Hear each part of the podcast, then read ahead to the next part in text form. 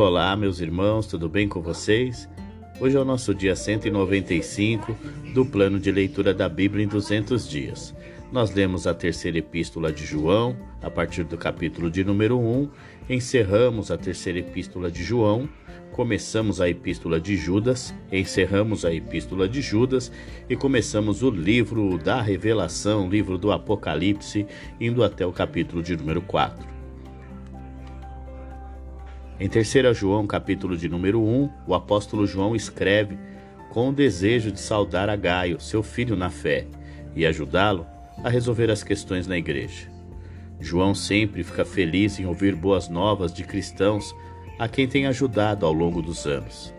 Em particular, ele se sente encorajado pelas notícias que ouviu sobre Gaio, a saber que ele continua a crescer em força espiritual, permanece fiel à verdade Além de ser fiel a Deus nas coisas em que acredita e ensina, Gaio é útil para os pregadores viajantes. Ele os acolhe para pregar na igreja e lhes oferece uma hospitalidade amorosa. Isso vale não só para os viajantes, que são seus amigos, mas também para os que lhes são estranhos. Ao apoiar essas pessoas, ele está ajudando a preservar a verdade de Deus em uma época de falsos ensinos difundidos. Outros na igreja devem seguir seu exemplo. Em contraste, Diótrefes age apenas por ambição egoísta. Ele se opõe à autoridade de João, que era o apóstolo e também presbítero, e recusa-se a transmitir as instruções de João à igreja e faz acusações falsas contra ele. Diótrefes, dominador e sempre autoafirmativo, ele se acusa a acolher os pregadores viajantes na igreja e expulsa qualquer que se oponha a ele. Se Gaio for incapaz de restaurar alguma harmonia e ordem na igreja, o próprio João pode ter que ir e usar a sua autoridade apostólica para punir Diótrefes. João lembra Gaio da necessidade de defender com firmeza o que é certo e não ceder às transgressões apenas por uma questão de paz. Ele sugere que o respeitado Demétrios pode ser um ajudante confiável nesse momento difícil. João espera que ele próprio visite Gaio em breve. Isso lhe dará a oportunidade de falar sobre esses e outros assuntos com mais detalhes. Enquanto isso, ele e seus amigos transmitem suas saudações à igreja. E assim nós encerramos a terceira epístola de João e começamos agora a epístola de Judas. Em Judas, capítulo de número 1, o apóstolo Judas começa falando acerca do juízo iminente de Deus sobre os pecadores. O comportamento de libertinagem trará sobre eles justa condenação. Judas pretendia escrever sobre assuntos mais gerais concernentes à fé cristã mas quando soube das atividades de maus mestres, mudou de ideia. Ele agora sente que é mais importante encorajar os cristãos a se apegar firmemente à verdade que ouviram primeiro e a lutar contra aqueles que querem destruí-lo. A punição é certa para quem distorce o verdadeiro ensino do Evangelho para se dar a liberdade de praticar a imoralidade. As pessoas podem pertencer a uma comunidade cristã ou mesmo ser conhecidas como professores cristãos, mas isso não é garantia da sua salvação. Se eles não acreditarem verdadeiramente, eles sofrerão a condenação de Deus. Três exemplos são dados para ilustrar esse fato. Primeiro, todo o povo de Israel foi libertado do Egito, mas aqueles que não acreditaram foram destruídos. Em segundo lugar, os anjos têm status elevados mas aqueles que se rebelaram enfrentaram um julgamento terrível. Terceiro, Sodoma e Gomorra eram grandes cidades, mas foram destruídas por causa de sua imoralidade. Não controlando nem suas paixões nem suas palavras, esses falsos mestres cometem atos sexuais imorais, insultam a Deus e seus anjos. No entanto, o próprio anjo principal recusou-se a condenar o diabo com palavras insultosas, mesmo que ele tivesse bons motivos para isso. pois ele não reivindicaria para si a autoridade de julgamento que pertence somente a Deus. Os professores ímpios não têm compreensão das coisas espirituais, mas agem de acordo com seus instintos físicos, como animais. Eles têm o ciúme de Caim, a ganância de Balaão e o espírito de rebelião de Corá contra a autoridade. Seu comportamento nas refeições da comunhão cristã é uma vergonha. Como nuvens sem chuvas, eles não trazem nenhum bem. Como árvores infrutíferas, são inúteis e devem ser destruídas. Como o mar agitado, eles estão sem controle, como estrelas cadentes, eles serão tragados pela escuridão, a escuridão do castigo eterno de Deus. A profecia de Enoque confirma a punição certa de pessoas caracterizadas por tal impiedade. Quer critiquem ou bajulem, resmunguem ou se vangloriem, suas ações são sempre motivadas unicamente pelo que vai beneficiá-los pessoalmente. Os cristãos são lembrados das palavras dos apóstolos. Anos antes, eles haviam avisado que professores ímpios perturbariam a igreja, levando as pessoas ao pecado e causando divisões. A maneira de evitar sua má influência é aprender mais sobre a verdade cristã, ser mais sincero na oração, crescer na devoção a Deus, odiar o pecado em todas as suas formas e ajudar aqueles afetados pelos falsos mestres a encontrar novos novas vidas em Deus. Judas fecha sua carta com uma nota de louvor magnífico ao único Deus e Salvador. Deus é supremo em sua majestade e autoridade, e o mesmo poder pelo qual ele salvou os cristãos em primeiro lugar ainda está disponível para eles.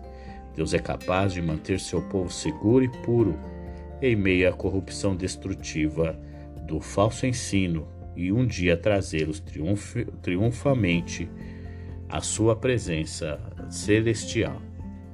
E assim nós terminamos a epístola de Judas e iniciamos agora o livro de Apocalipse. Em Apocalipse, capítulo de número 1, começa a identificação da origem da mensagem, é uma revelação da parte de Jesus Cristo sobre as coisas que vão acontecer antes do fim. Jesus Cristo recebeu essa revelação de Deus e a passou para João por meio de uma série de visões que um anjo interpretou para ele. João, por sua vez, deveria passar essa revelação ao povo perseguido de Deus na Ásia Menor, pois se tratava de eventos prestes a ocorrer que os afetariam Todos que tomarem conhecimento do livro serão abençoados, tanto a pessoa que o lê para a igreja quanto aqueles que o ouvem. O cristão saúda seus leitores em nome da Trindade, o Deus eterno, o Espírito sempre presente e o, fi e o Filho fiel. Este filho foi a testemunha fiel em seus sofrimentos e ainda é o Senhor dos reis da terra. Isso inclui o imperador romano, seu perseguidor. Os cristãos podem compartilhar os sofrimentos de Cristo, mas também compartilham sua vitória. Por meio dele, eles foram purificados de seus pecados e receberam o privilégio de adorá-lo e servi-lo como reino de sacerdotes.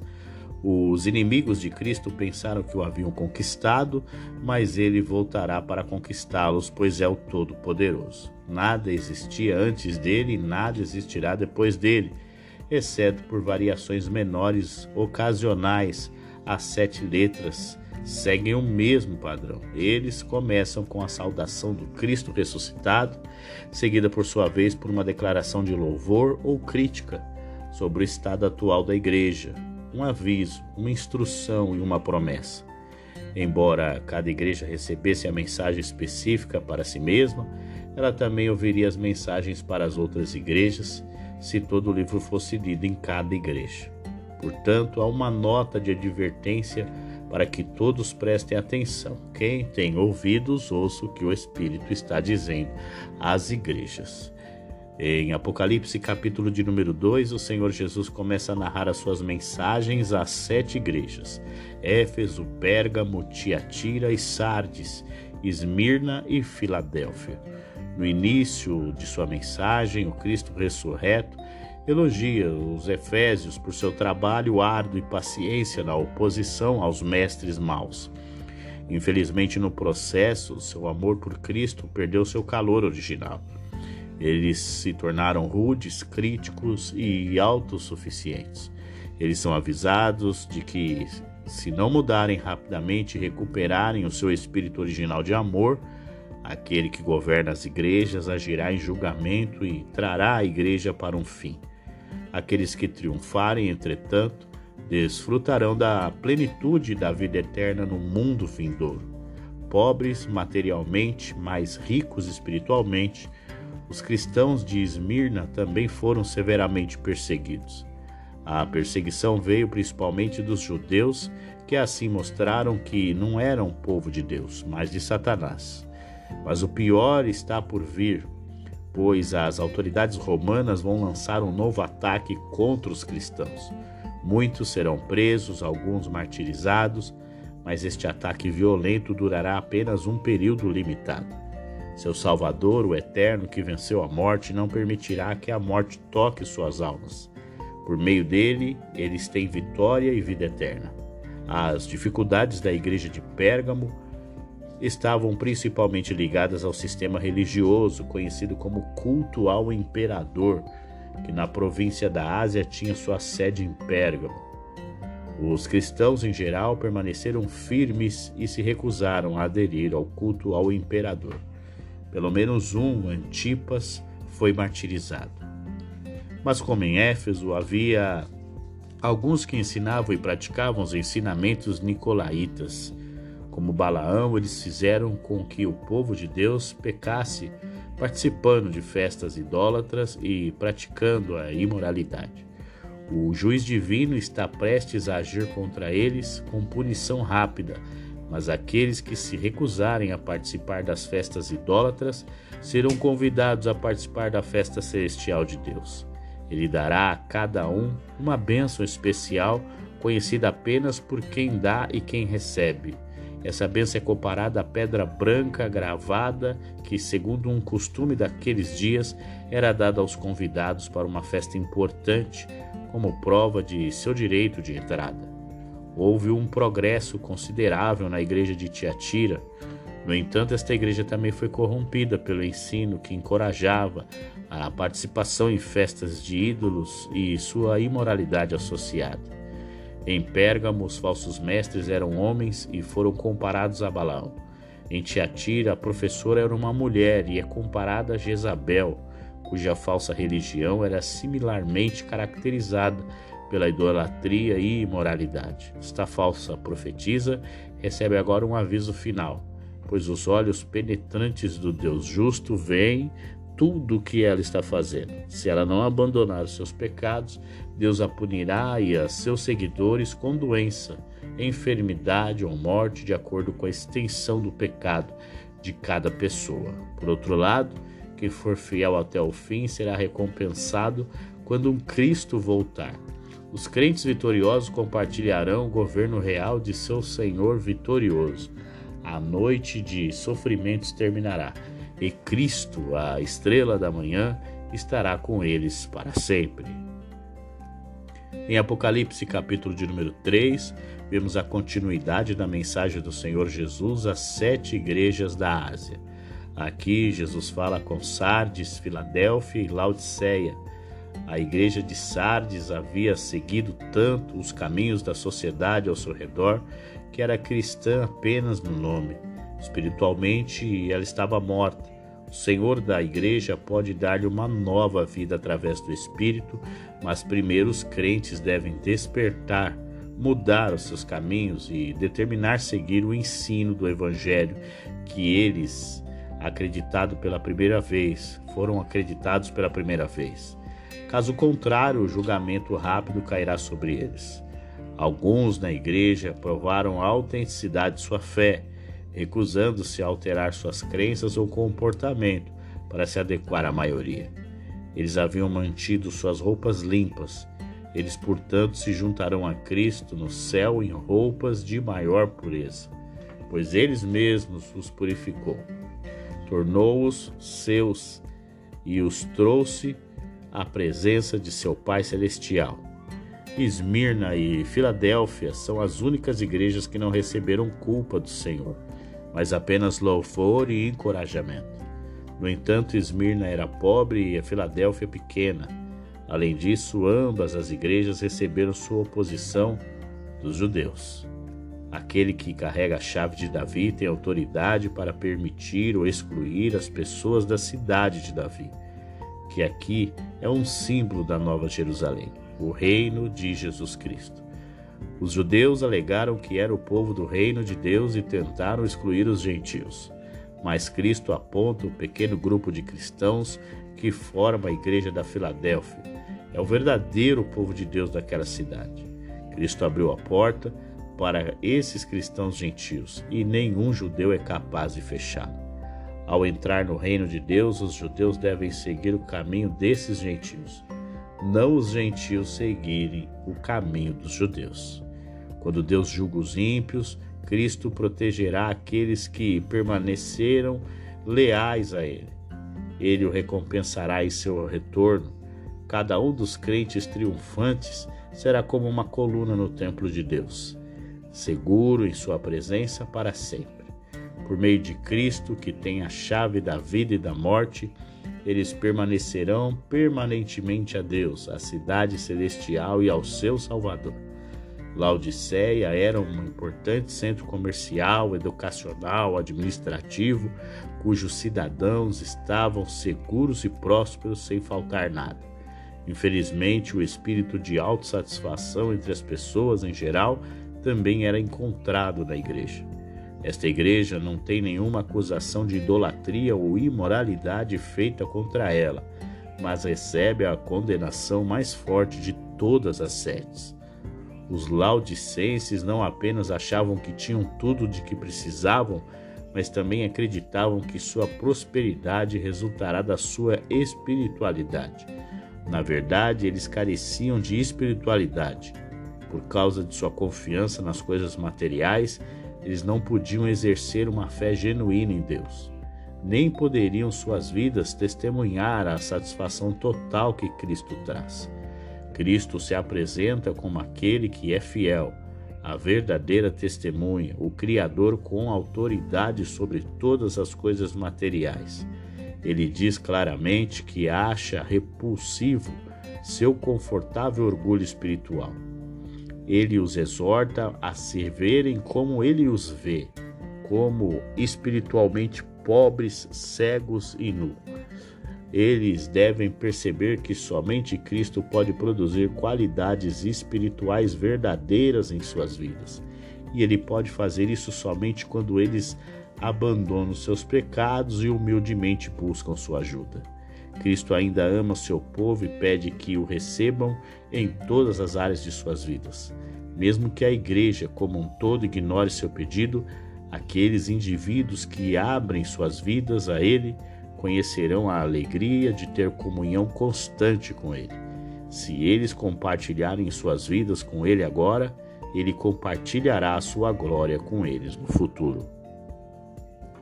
Chegamos ao nosso último capítulo de hoje, Apocalipse, capítulo de número 4. O cenário muda e João começa a enxergar o trono de Deus. De agora em diante, ele verá acontecimentos extraordinários sobre os acontecimentos que impactariam todo o futuro da humanidade. Jesus mostrou a João o estado atual das igrejas como ele as vê, e ele agora mostra a ele novamente do ponto de vista divino certas coisas que vão acontecer quando Jesus, quando Deus cumprir os seus propósitos no mundo. Por meio de uma visão do céu, João começa a ter algum entendimento de como Deus vê os negócios do mundo. Ele tem um vislumbrante de um lugar onde Deus, o possuidor da autoridade absoluta, reina majestosamente em glória indescritível.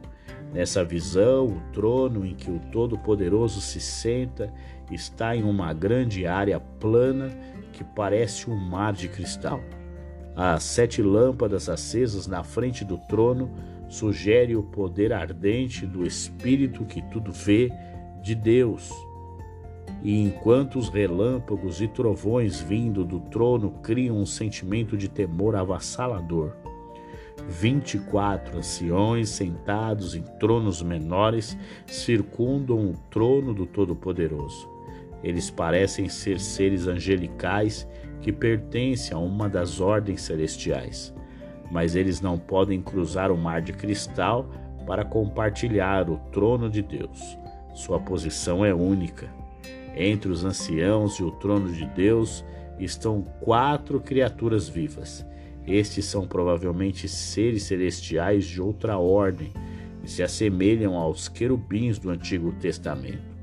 Como os querubins, eles parecem ser os guardiões do trono de Deus. O significado da visão visa mais claro quando as criaturas vivas e os anciãos começam a cantar louvores e adorar a Deus. Significado central da visão é que no céu Deus é adorado incessantemente. Ele é o Criador e o Senhor do universo e está sempre no controle. Os cristãos perseguidos nunca precisam duvidar de seu poder ou sabedoria. E assim nós encerramos o nosso dia 195 do plano de leitura da Bíblia em 200 dias. Amanhã é o nosso descanso, nosso último descanso no domingo. Então, nós nos retornaremos na segunda-feira. Eu aguardo você, um grande abraço e até lá!